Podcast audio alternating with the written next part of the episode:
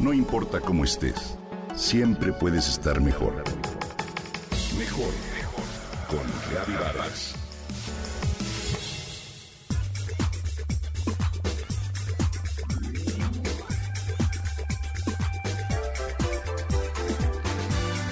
Miras las redes sociales ves vidas perfectas, maquillaje increíble, sonrisas y filtros que la mayor parte del tiempo solo representan una presión social muy fuerte para aquellos cuya vida es como es, sin filtros ni escenificaciones perfectas con altibajos y picos.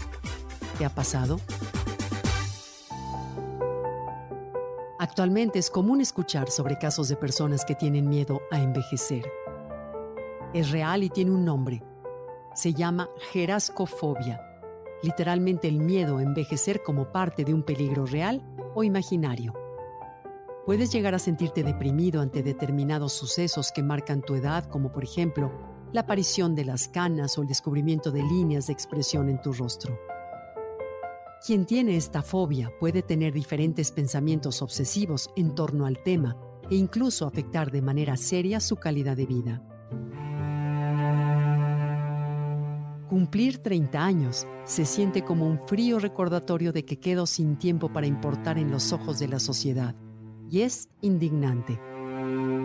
Escribió recientemente la modelo Chesley Christ en su última publicación de Instagram, tras lo cual tomó la decisión de suicidarse.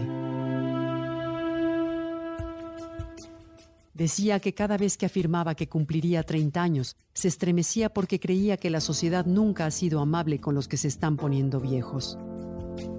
La salud mental es tan importante como la física.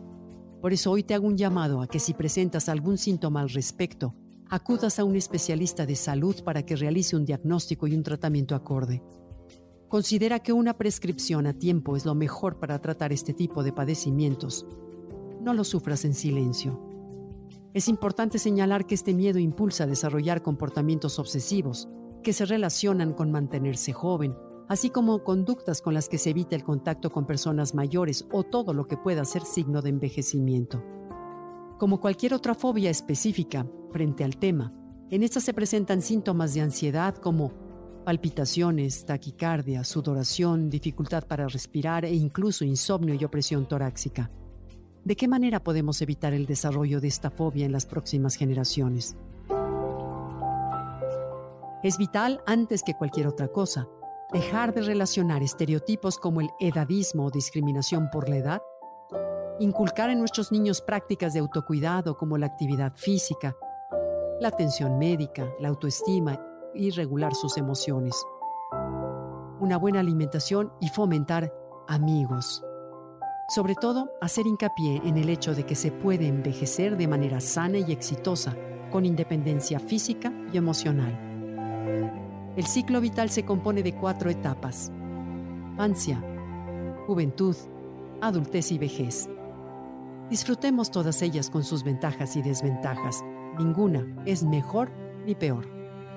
Entendamos y expliquemos a los niños que la vejez es un privilegio y no la llegada a una ausencia de ilusiones.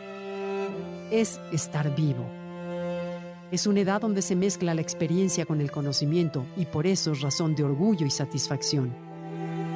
Es primordial dejar de creer que todo lo que está en las redes sociales es perfecto y sobre todo real. Que cada uno de nosotros vamos a nuestro paso sin competir y que debemos ser capaces de valorar nuestros propios esfuerzos sin compararnos con alguien más.